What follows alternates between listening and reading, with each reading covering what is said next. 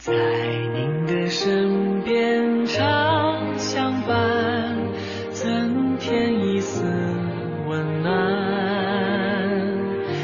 每时每刻每个地方，金色好时光。中央人民广播电台老年之声。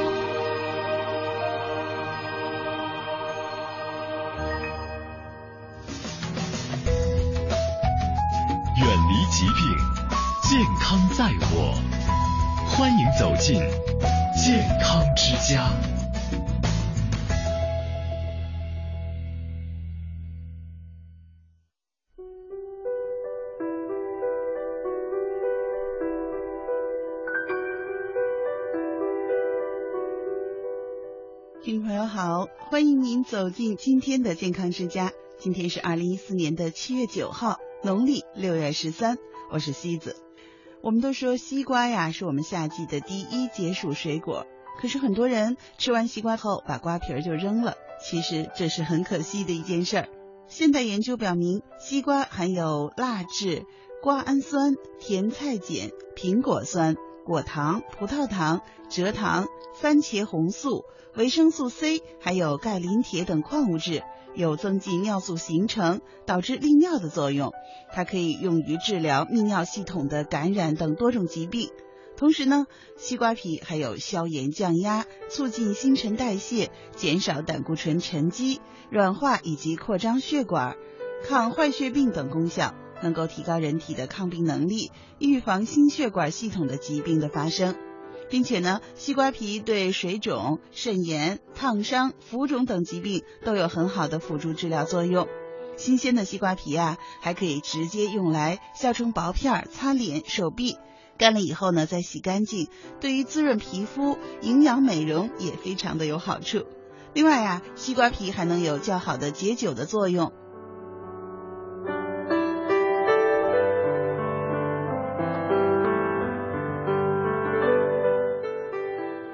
那我们吃完了西瓜，可以直接把西瓜皮，呃，作为一些菜。当然，如果你一下子吃不完，也可以把西瓜皮晒干，变成西瓜皮干儿，啊，都是很不错的选择。这里呢，啊，西子要教您做一道西瓜脆衣茶。对了，西瓜脆衣茶，那脆衣呢，指的就是西瓜皮。其实非常简单了，就是西瓜皮和水和冰糖。那么具体的做法呢，就是把西瓜皮外部的脆衣，我们吃过以后切下来。呃，可能很多朋友都喜欢这样吃啊，就是呃传统的吃法，我们切成一芽一芽的啃着吃。但是现在呢，也可以稍微讲究一点，直接把西瓜皮切下来，然后把西瓜呢切成小块，用牙签儿或者小叉子扎着吃。那么切下来的这个西瓜皮呢，就可以直接放到锅中，放入适量的开水，大火煮沸以后呢，再转小火煮上大约十分钟。煮好了以后呢。嗯，把这个煮过的西瓜脆衣捞出来，然后加上适量的冰糖调味儿，就可以喝了。当然，放凉了，常温的饮用可能效果就更好了。这就是简单解暑的西瓜脆衣茶。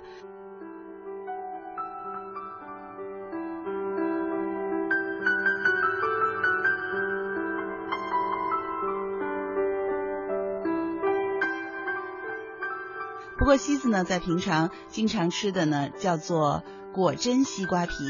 嗯，其实做法呢也很简单，就是跟刚才我们说的西瓜皮外部呢稍微有一些不同，就是把西瓜皮的这个脆衣切下来以后呢，只要那个白色的部分，就是瓜瓤我们吃掉了，然后外面的。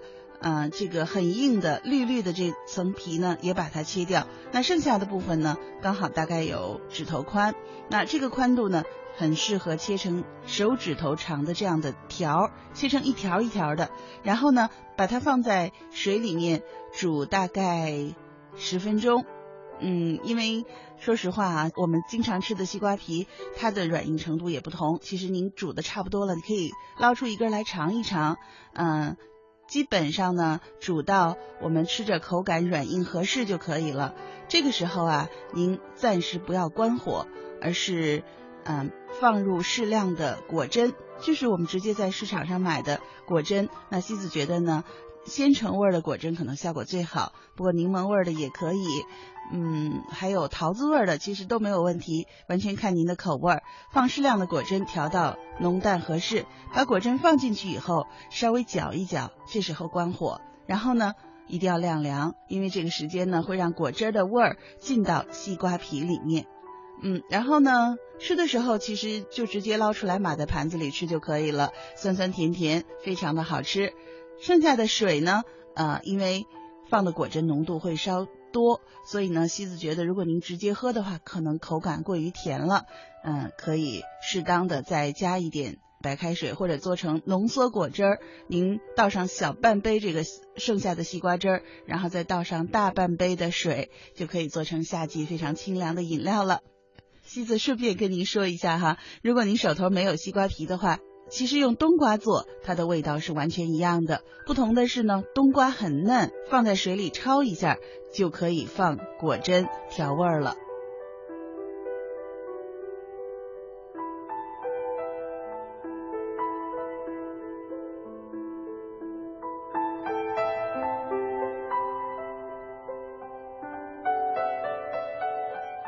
瓜皮的做法很多了，像西子家里经常吃的，也还有一种就是凉拌西瓜皮。凉拌西瓜皮的吃法呢，就是我们在切外部的脆衣的时候呢，要稍微切的多一点，因为离那个硬皮硬的绿皮很近的部分呢。口感会比较硬，所以稍微切的多一点，啊，这样子的话呢，口感会很好，就酥酥脆脆的那种口感。然后呢，根据您的喜好来调味儿。一般来说呢，呃，西子的做法呢，就是放一点盐，放一点醋，放一点糖，放一点点辣椒。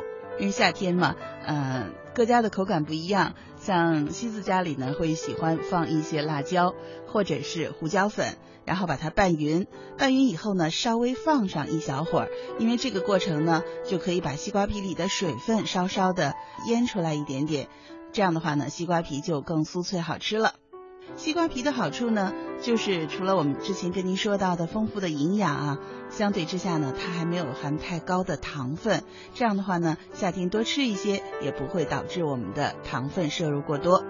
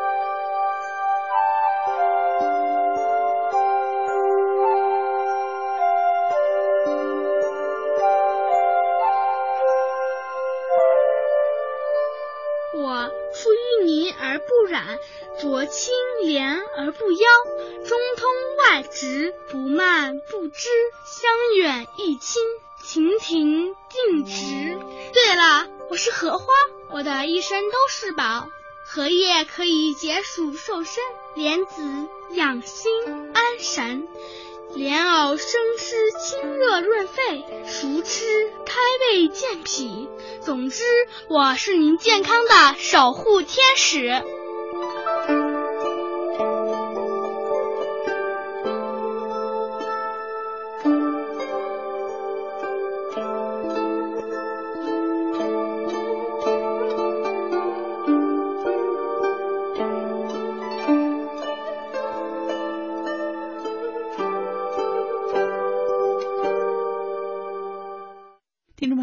您正在收听的是中央人民广播电台老年之声的健康之家，我是张希。今天节目的上半时段，西子为您安排的是中国癌症防控高峰论坛上林燕彩绘的精彩音响，一起来分享。那这两个词我们怎么来理解呢？就是致癌物和这个肿瘤标记物。嗯，关于这个这个致癌物的话，可能很多时候我们会引用国际癌症研究机构的致癌物的分级。然后这个机构是 WHO 下面的一个下属机构，可能提供的，他们应该提供的是一个比较权威的一种分级的系统。但是似乎在中国，很多时候一旦有什么事情，有什么有有一个什么物质，有个什么化学物质被列入这种呃国际的这标准当中呢，立刻大家都觉觉得它非常非常的可怕。那事实是怎么样的呢？到底致癌物有哪些？哪些真的会给我们带来癌症？哪哪些是狐假虎威？我们如何去分析这个致癌物的数据？我们这方面呢，我们请戴明教授给我们来解答。嗯，好，大家好。呃，说到这个肿瘤的危险因素，说实在话是太复杂了。所以在这种情况下呢，世界卫生组织呢，在国际癌症研究机构就建立了这样的一个体制，就对全球呢，就是有可能的致癌的这些物质。就无论是生物性的、物理性的、化学性的，所有的包括这种空气污染的所有的这些因素，那么他召集了全球的专家，那我们来搜集全球的科学的证据，来评价呢这些危险因素是否真的致癌。所以说，根据这些所有的科学证据，它把它呢列为呃一类、二类、三类和四类。所以这个系统是什么呢？我觉得有一个概念一定要清楚，这个系统它只说明。这些评价的因素是否致癌、致癌还是不致癌，而跟致癌程度的大小是完全无关的。那么一类是代表什么意思呢？一类呢就代表就是我们现有的科学证据证明它有充足的证明它是致癌的。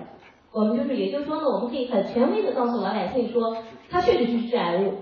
但是如果是二类的话呢，就是说呢有很多证据它是致癌的，但是。数证据多少有些不是那么的充分，那么三类来讲是呢，就是有许有一些证据了，但是呢并不是那么的充分。那么四类呢，就是说所有的证据去证明它真的不是癌。所以说这些分类呢，它只说明致癌还是不致癌，但完全跟致癌性的大小是没有关系的，不是说是归到一类的致癌物，它的致癌性就是最大的，完全不是这样的。所以我觉得这个概念呢，大家一定要清楚。那么在在一类致癌物里边呢，就是归到一类致癌物，其实我们也没有必要那么恐慌。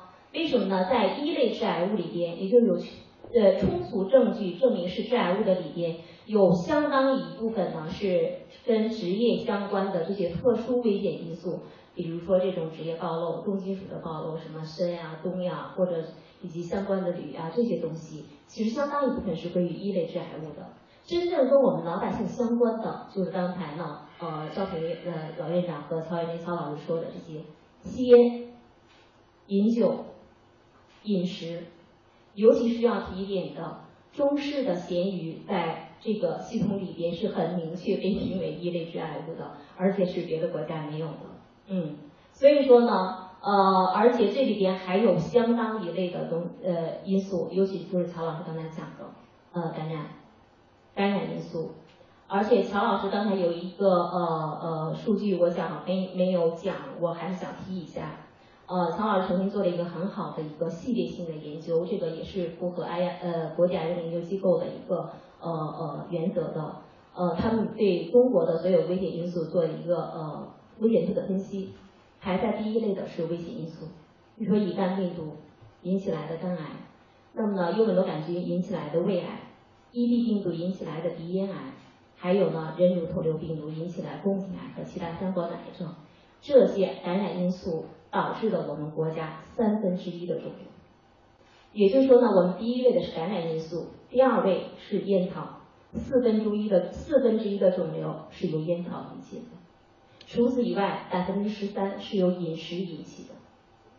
那么还有其他类似的，缺乏体力活动是由百分之四引起的。所以，我们这像这些相关的数据呢，都是呢跟国际的机构是相统一的。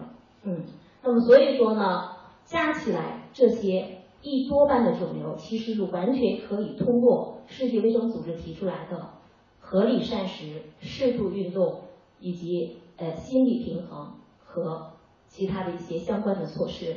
可以降低绝大部分的肿瘤发病率和死亡率，所以这才是我们真正认识肿瘤危险因素和防控措施措施的基础。呃，我想大概是这样的一个基本原则。好的，谢谢戴戴敏教授。嗯，首先给我们厘清了几个我们一一些认识的误区，关于这个致癌物的一些认识的误区。然后接着乔乔教授的话，可能我们目前的危险因素中，感染感染是第一位的，然后第二位是烟草。第三位是饮食，第四位是运动不足。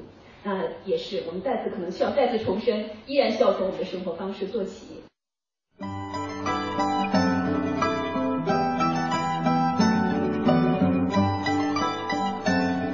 什么是平衡？平衡就是阴阳的互相依存和互相制约。哪一方太过或不及，都会失去平衡。怎么会伤元气？失去平衡就是在伤元气。经常处于平衡的状态，元气就会保持的好，人就衰老的慢。我是慧慧，祝爷爷奶奶百病不生，青春永驻。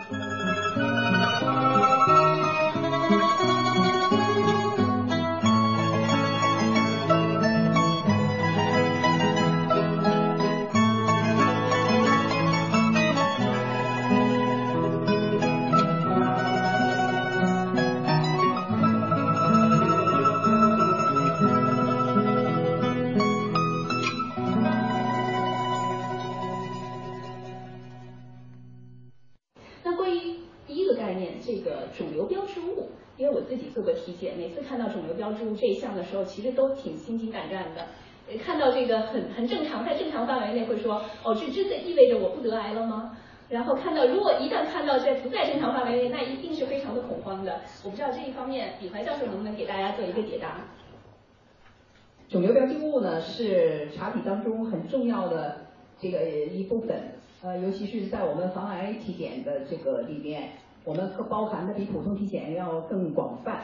肿瘤标记物的升高，呃，主要是大家那个担心的这个焦点。呃，肿瘤标志物升高并不等于呃癌症的发生。呃，肿瘤标志物呢，它呃在呃人体正常的情况下，或者在一些感染的情况下，或者在一些良性疾病的情况下，也都会有一定程度的这个这个升高。肿瘤标志物呢，缺乏这个有的肿瘤标志物是缺乏一些呃特异性。呃，最有代表性的就是我们肝癌的这个肿瘤标记物是甲胎蛋白，这甲胎蛋白是很很有这个呃特异性的这样的一个肿瘤标记物，但是它呢也在肝癌病人当中也只有百分之六十左右的病人是阳性的，也就是说，并不是所有的癌症病人肿瘤标记都标记物都升高，那么肿瘤标记物升高也并不代表着你已经患了这个肿瘤。呃，我们在我们体检中心的这个呃呃调调查研究过程中呢，我们发现肿瘤标记物的这个轻微的这个升高有很多因素可以导致肿瘤标记物的轻微的升高。有哪些人会肿瘤标记物的升高会有发生癌症的危险呢？就是当我们发现肿瘤标记物的持续的升高到很高的一个程度。这样的两种情况下，肿瘤发生的可能性呢就会增加。那我们的在我们的体检当中，肿瘤标记物升高的这部分人群中，大概有百分之十三到十四左右的人在一年的时间内发生了呃肿瘤。那其他的人呢，升高有的肿瘤标记物的升高呢，经过一些休息啊、治疗啊，可能就它本来就不是肿瘤所引起的，那么它就会恢复正常。那肿瘤标记物升高之后呢，首先第一要引起我们的重视，说肿瘤标记物的持续升高，升高到一定程度会有发生肿瘤的危险，所以这个呢要引引起我们的高度重视。第二呢，我们要在肿瘤标记物升高之后呢，要进行随访，而且要进行呃非常严密的这个随访。随访到什么时候呢？随访到肿瘤标记物恢复正常的呃标准值之下啊就可以呃这个不再随访。但但是如果持续升高的情况下，我们就要做相关呃方面的这个体检。所以肿瘤标记物呢升高呢，并不要引起我们的恐慌，但是一定要引起我们的这个重视。幸福是什么？一千多年前的苏格拉底给出了答案。先生，你从那么热闹的集市上回来，有什么收获吗？当然有了。那是什么收获呢？对呀，什么收获呢？我的最大收获就是，我发现原来我并不需要那么多的东西。苏格拉底收获的是人生感悟：幸福其实很简单，它取决于对生活的态度，取决于对心灵的掌控，而心灵的失控往往源于对物质享受的所求无度。给幸福做减法。贪欲减一分，幸福将倍增。听众朋友，您正在收听的是中央人民广播电台老年之声的健康之家。那今天的节目当中，我们分享的是解读中国式饮食和癌症的关系，一起来听林燕从中国癌症防控高峰论坛上带回的音响。那在这里呢，这个主持人没有问我，但我也借机呢宣传一下，呃，我们的体检中心。这个我们的防癌体检呢和普通的体检，有很多人都有疑惑，很多人会问我说，你这个体检和普通的体检究竟有什么不同？那我是不是呃做了普通的体检，呃就不用做你这个防癌体检了？那你这防癌体检又有什么跟别人不一样的这个地方？我在这里呢可以呃负责任的告诉大家，我们的防癌体检是跟普通的体体检有重叠，而且但是呢也有很大的这个不同。我们的防癌体检是非常专业的一个针对癌症的呃这样的一个筛查的这样一个工作，所以我们呢是呃非常有指向性的，而且也非常专业的这样的一个呃这个体检。所以我呢呃觉得肿瘤呢实际上是一个发生发展是一个非常漫长和复杂复杂的过程。实际上呢，我们有些因素我们自己控制不了，但是我们发现肿瘤的时间其实是我们可以控制的。那我们很多人不重视自己的这个查体，没有及时发现肿瘤，发现肿瘤的时候发现是晚期了，才造成肿瘤死亡率的升高。如果很多肿瘤早期发现的话，它的治愈率是很高的，死亡率是很低的。所以早期发现肿瘤是是这个呃呃治疗治疗好肿瘤，把肿瘤治好的一个重要的关键的步骤。因此，我希望大家也通过大家的这个媒体来替我们宣传。这大家呢来每年做一次防癌体检这样的呃查体，呃和适合普通的这个查体呢完全不一样的，呃欢迎大家呢到我们医院来做这个专业的防癌体检。我们的新大楼在明年可能就会建成了，我们专门有一个大楼来做这个防癌体检，欢迎大家呢到我们这儿来做专业的这个体检，谢谢。对我们非常也非常惊喜啊，能听到我们的肿瘤医院有这样的一个专业体检。那我想请教一下李教授，就是这个体检是针对普通大众的，还是针对高危人群的？什么人应该去您那儿体检？呃，实际上这个普通大众也面临着这个，因为随着年龄的增长，随着这个暴露的是这个肿瘤的致癌因素的这个暴露时间的延长，每个人都有得肿瘤的这样的机会。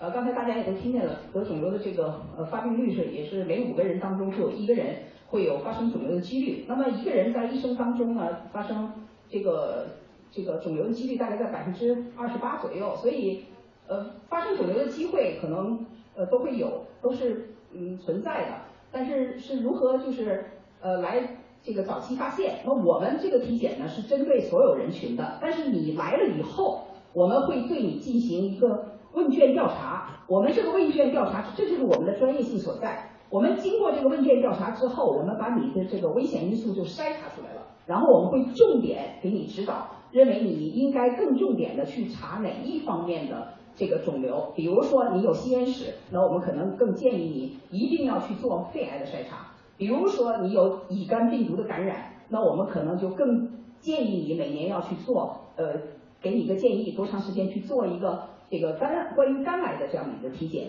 所以这是我们的专业所在。来的人群都是普通的一样的人群，但是你来了以后，经过我们医生的这个问卷之后，我们会给你做一个专业的一个筛查之后的一个分类。安静下来，安静下来，在这个日益喧嚣的时代，安静已经成为多么稀有的品质。网络。微博、微信，知识与信息的暴饮暴食，已经造成现代人严重的消化不良。汪曾祺说：“静是一种气质，也是一种修养，而静是要经过训练的。古人叫做习静。的确，习静应该成为现代人的必修课。静是蓄势待发的力量。”春天里百花齐放，但是成长的过程是安静的。这安静的力量潜藏于每一粒种子中，每一棵树上。真正的孤独，不是一个人的寂寞，而是在无尽的喧哗中丧失了自我。你若安静下来，世界便许你一片富饶之地。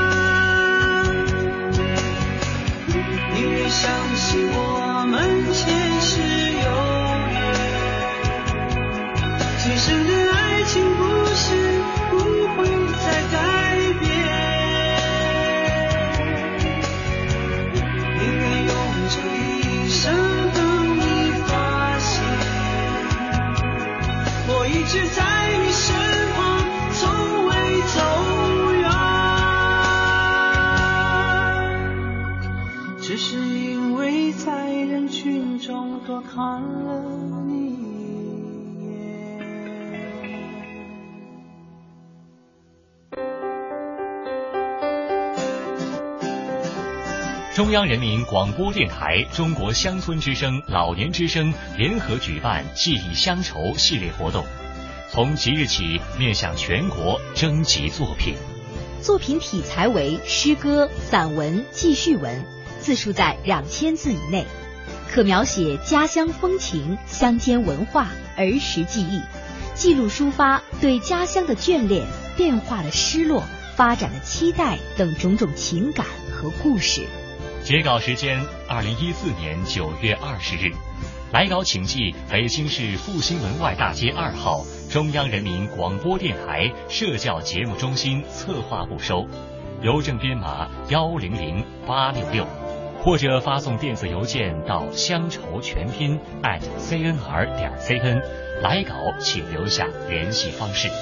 本次活动将设一二三等奖、优秀奖和组织奖，并颁发奖金和证书。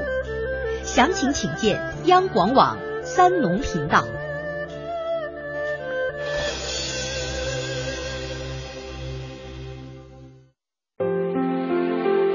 岁月在电波中流淌，人生在岁月里升华。中央人民广播电台老年之声，金色好时光。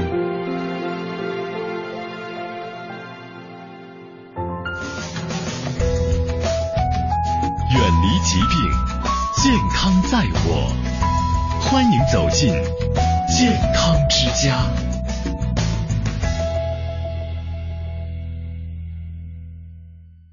听众朋友，您正在收听的是老年之声的健康之家，一起回到今天的固定栏目，一起走进养生经典《黄帝内经》。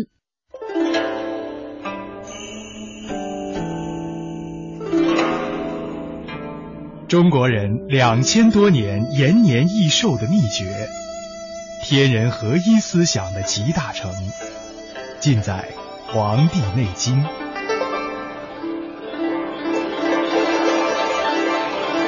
老年之声养生经典，张希伴您读医学典籍《黄帝内经》。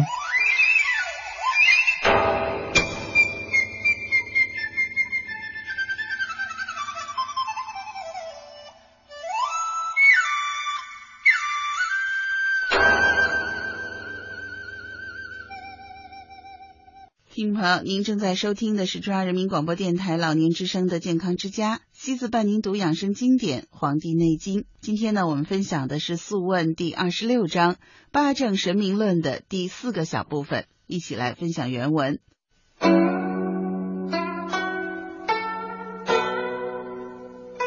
帝曰：善，其法星辰者，于闻之矣。愿闻法往古者。岐伯曰：“法往古者，先知真经也。验于来经者，先知日之寒温，月之虚盛，以后气之浮沉，而调之于身，观其力有验也。观其明明者，言行气容位之不行于外，而攻独知之。以日之寒温，月之虚盛。”四时气之浮沉，参五相合而调之，公常先见之。然而不行于外，故曰观于明明焉。通于无穷者，可以传于后世也。是故公之所以易也。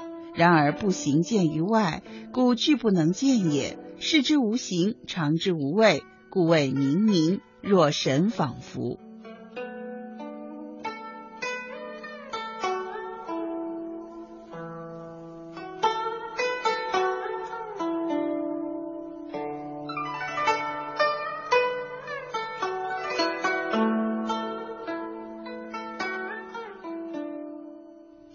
您正在收听的是中央人民广播电台老年之声的健康之家，西子伴您读养生经典《黄帝内经》。今天呢，我们分享的是《素问》第二十六章《八正神明论》的第四个小部分。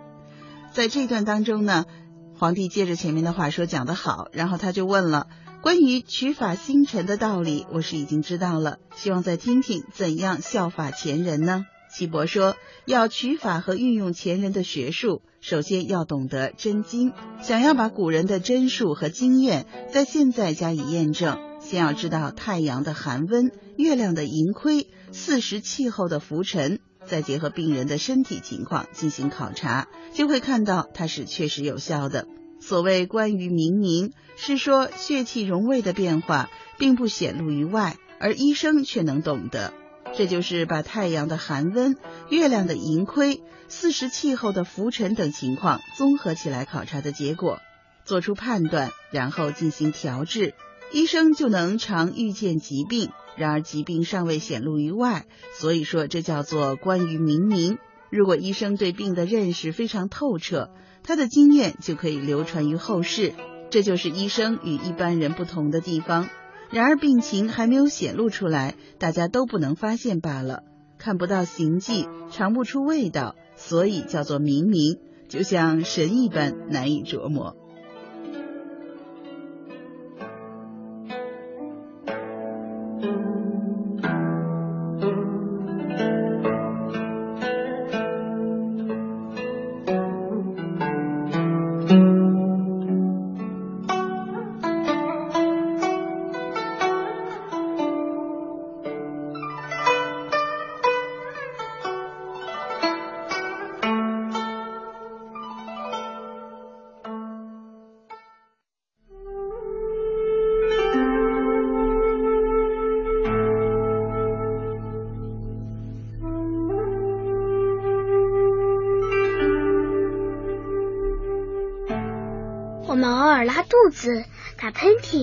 咳嗽、发烧等都是我们自己的身体修复系统在工作。不要一出现这些情况就滥用药物，否则这些药物就会破坏你自身的修复功能。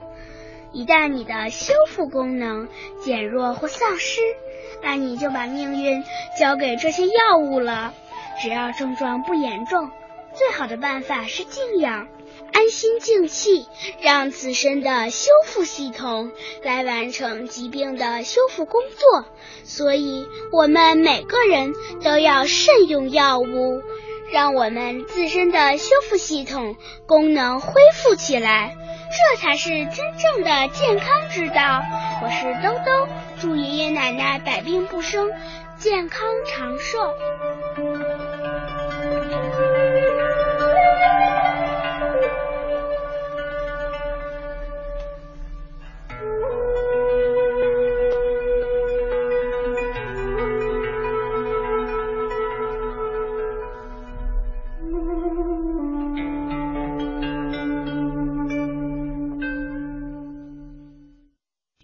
欢迎继续收听中央人民广播电台老年之声的健康之家，我是张希。在每周三的节目当中，照例为您安排的是北京体育大学邝雪梅老师谈老年朋友如何做瑜伽，我们一起来分享。听众朋友，欢迎您继续收听中央人民广播电台老年之声的健康之家。那又到了周三这个时段，我们的瑜伽老师邝雪梅老师又来到了我们的录音间，和大家来分享我们老年朋友做瑜伽啊。这个节目进行了很久了啊，大家其实对这个节目的反应非常好，而且呢，觉得通过雪梅老师的讲解，呃，很多老年朋友呢。不仅学到了很多动作，我觉得呢，也感受到了一种就是积极阳光的生活状态。雪梅老师这段时间呢，要开辟一个新的话题，就是瑜伽对于我们老年朋友的养生保健的作用。好，欢迎您，雪梅老师。好。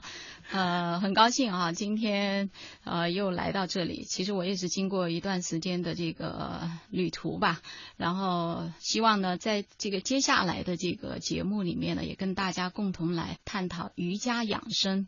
因为我觉得这个养生的这个话题，可能我们会用各种形式哈，比如说跑步啊、健身啊，啊，我们用一些那个呃吃的方式啊、饮食啊、良好的一个饮食、均衡的饮食这些方面来达到一个身心的一个健康。但是我觉得，呃，我用瑜伽的一个角度。就是我觉得人的这种养生，其实应该是从心灵上面的一种修养。那么它跟我们的这种养生其实是密不可分的。这种理想的这种方式，它是通过一种所谓的心灵修炼啊，或者说对心灵的一种认知，来达到一种养生目的的。而不是说靠一些治疗、靠一些医药方面。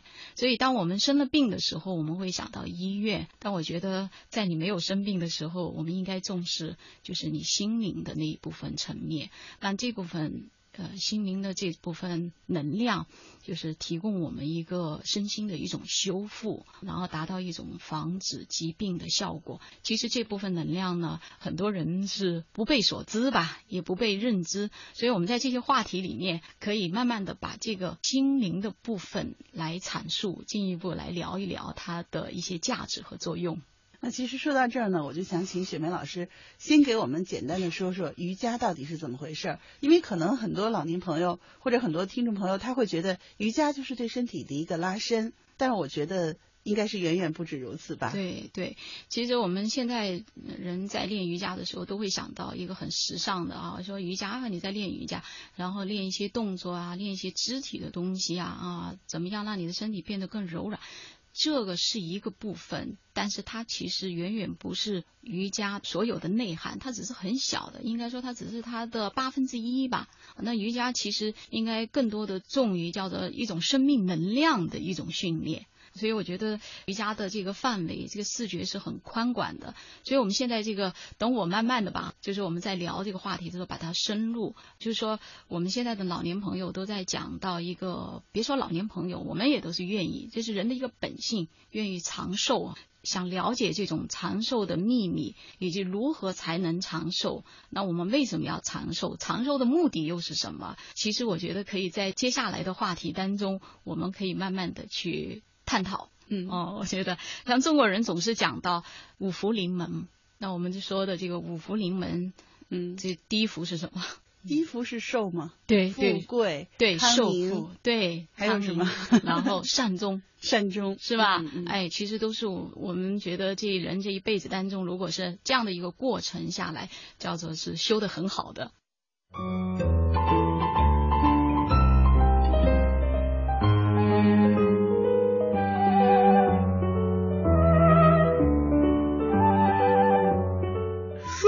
自然是养生的最高境界。人如何才能发现自己是否顺其自然了呢？其实这太简单不过了。你有病了，你不舒服了，你不自在了，那就是你违背自然了。要做到顺外面大自然的自然，还要顺自己内在命运的自然。这二者是不可或缺的。我是小鱼，祝爷爷奶奶心安体健，心情舒畅。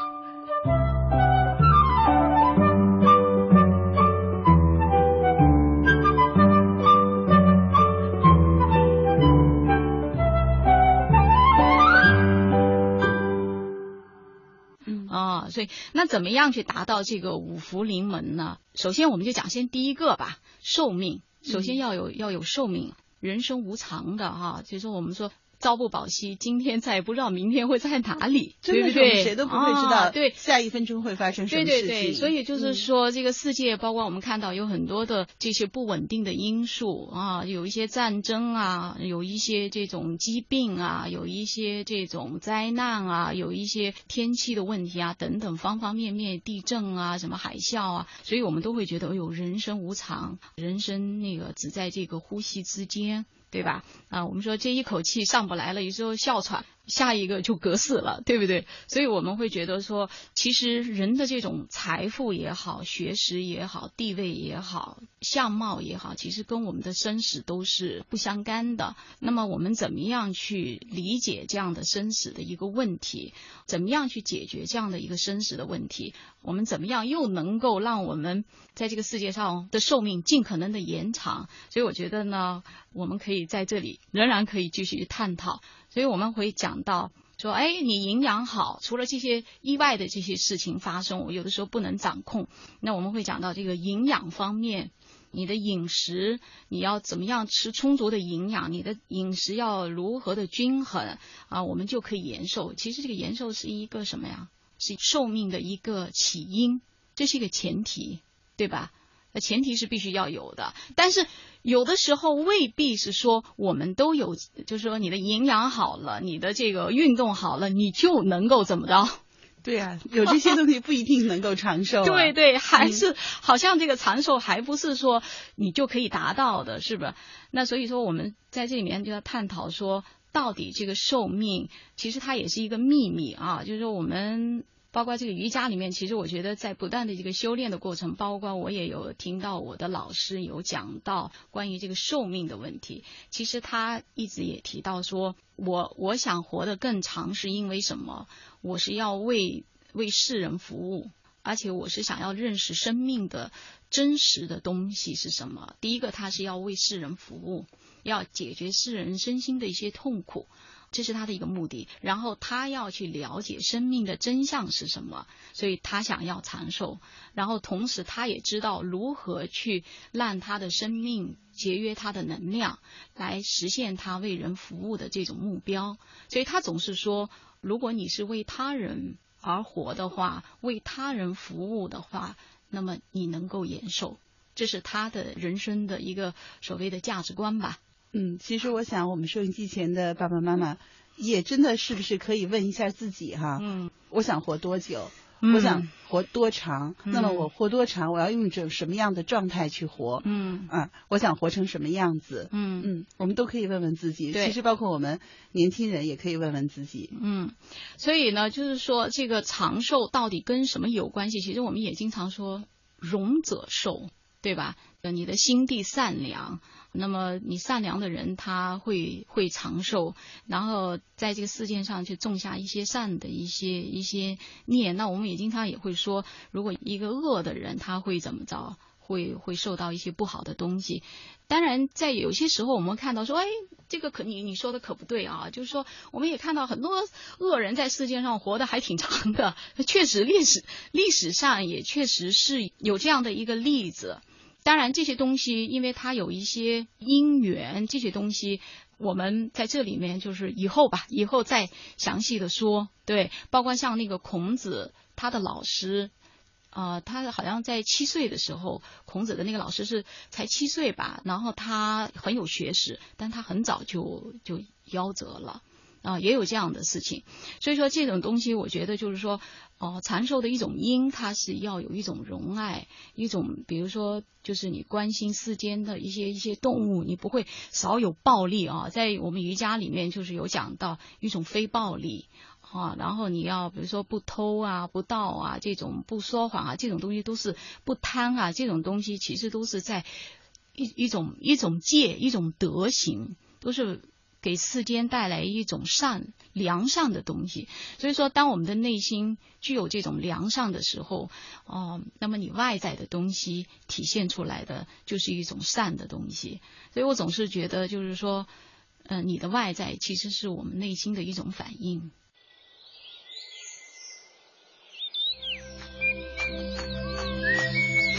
生命在于运动，活到老，动到老。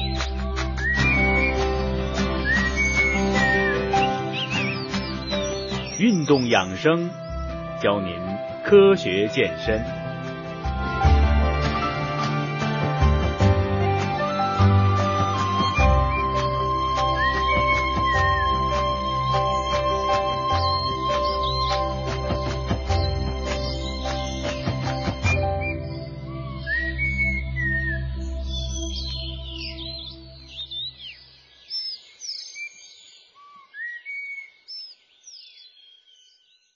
听众朋友，您正在收听的是中央人民广播电台老年之声的健康之家。今天节目的特约嘉宾是北京体育大学邝雪梅老师，和我们分享老年朋友如何通过瑜伽来调养我们的身心。嗯，听了雪梅老师这段话呢，我想起一个观点啊，就是有人说。我们什么叫练瑜伽？啊，其实不是说我们只是在那一个小时上瑜伽课的时候在练瑜伽，其实我们整个的生命，嗯、我们所有的行住坐卧，所有的言谈举止，我们做的所有的事情，其实都是在瑜伽。对对对，确实是这样。所以其实说这个，呃，瑜伽的一种是一种生活方式，一种状态哈，就是不要老想到，哎呦，瑜伽就是一个身体运动，哎呀，瑜伽就是把身体练成多么多么的柔软，多么多么多么的有力量啊，然后你的脚丫子能够到头上，其实那个不是瑜伽的。你像杂技团的，他们练的有多柔软啊，是吧？有很多搞运动的人练的也很柔软，但他们人不是瑜伽师，他们也不是瑜伽的一种状态。所以在这里面，瑜伽有有很多东西，有很多内涵。它是一种生活积极健康，一种向上，一种呃，用现在词来说，一种正能量的东西哈。它注入我们的生命当中。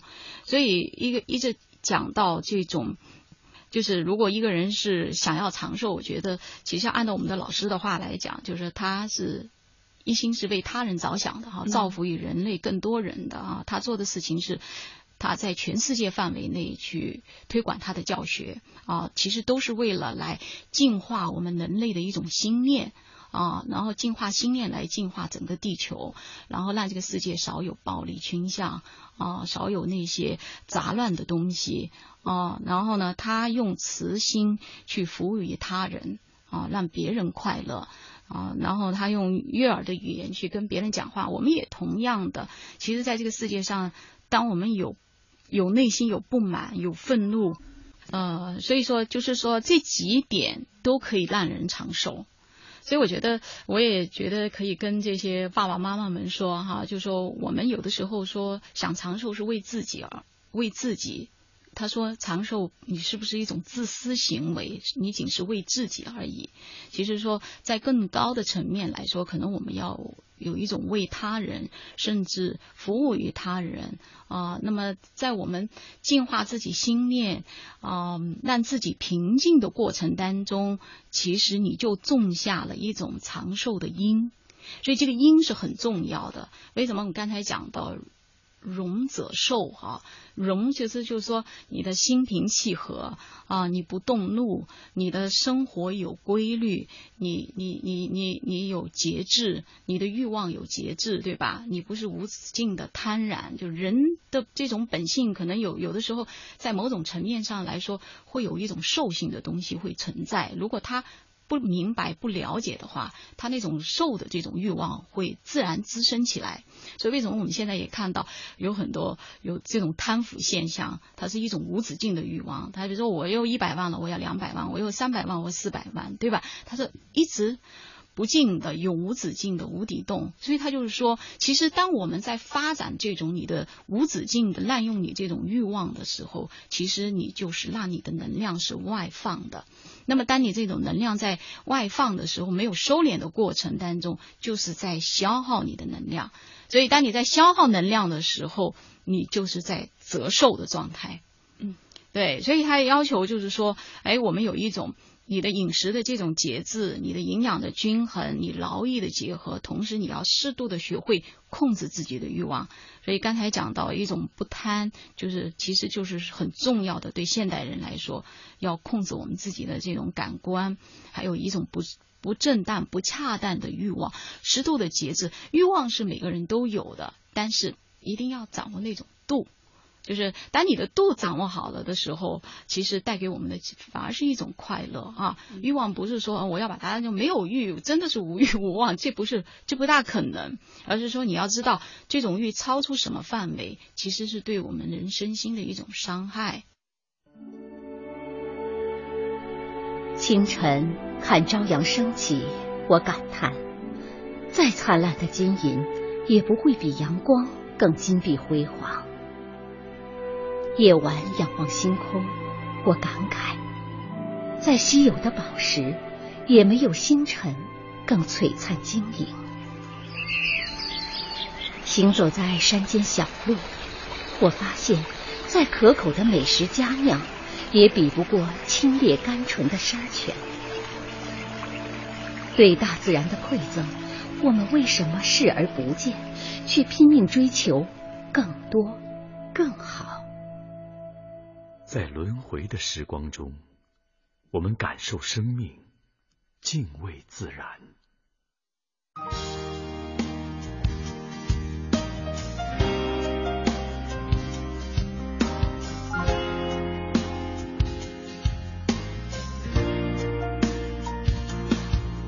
远处蔚蓝天空下涌动着金色的麦浪就在那里曾是你和我爱过的地方。当微风带着收获的味道吹向我脸庞，想起你轻柔的话语，曾打湿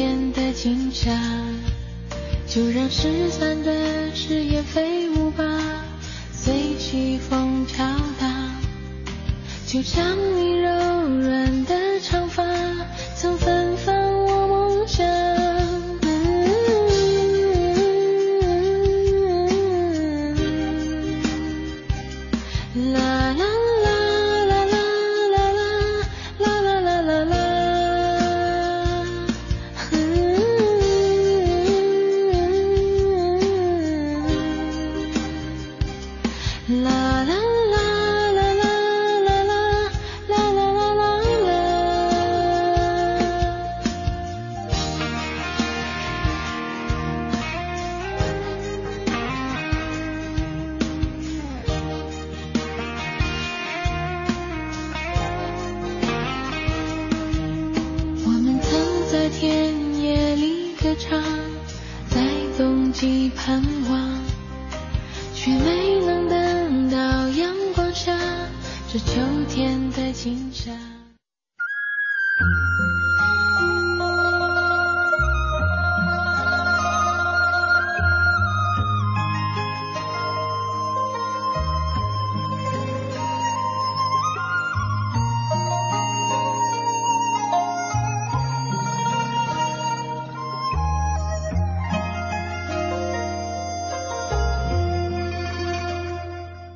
您正在收听的是中央人民广播电台老年之声健康之家。您有什么意见、建议和要求，欢迎您告诉我们。林燕和张希一定会倾尽全力为您服务。我们的通讯地址是北京复兴门外大街二号中央人民广播电台老年之声健康之家，邮政编码是一零零八六六。的邮箱是“健康之家”四个字的汉语拼音第一个字母，也就是勾 k z 勾，后面加上小老鼠 at cnr 点 cn，c 是弯月亮的 c，n 是小门洞，r 是一个人站在那儿向您招手呢，合起来就是勾 k z 勾 at cnr 点 cn。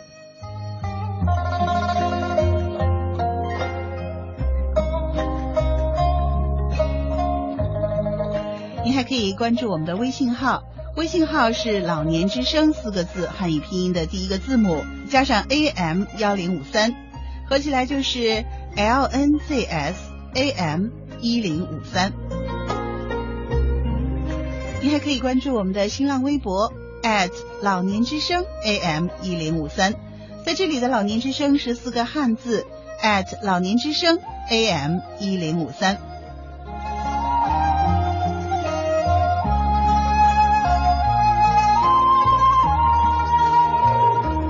老年之声的收听频率是北京地区 AM 一零五三，您还可以打开央广网点播收听老年之声的节目。健康之家在每天上午十点到十一点，下午十六点到十七点，深夜的二十三点到二十四点与您相伴。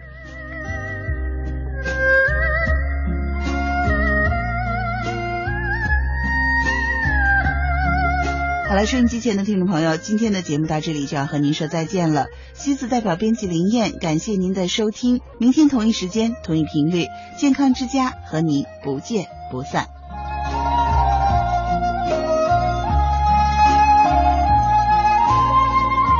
更多音视频内容请登录央广网或到各应用市场下载央广手机电视。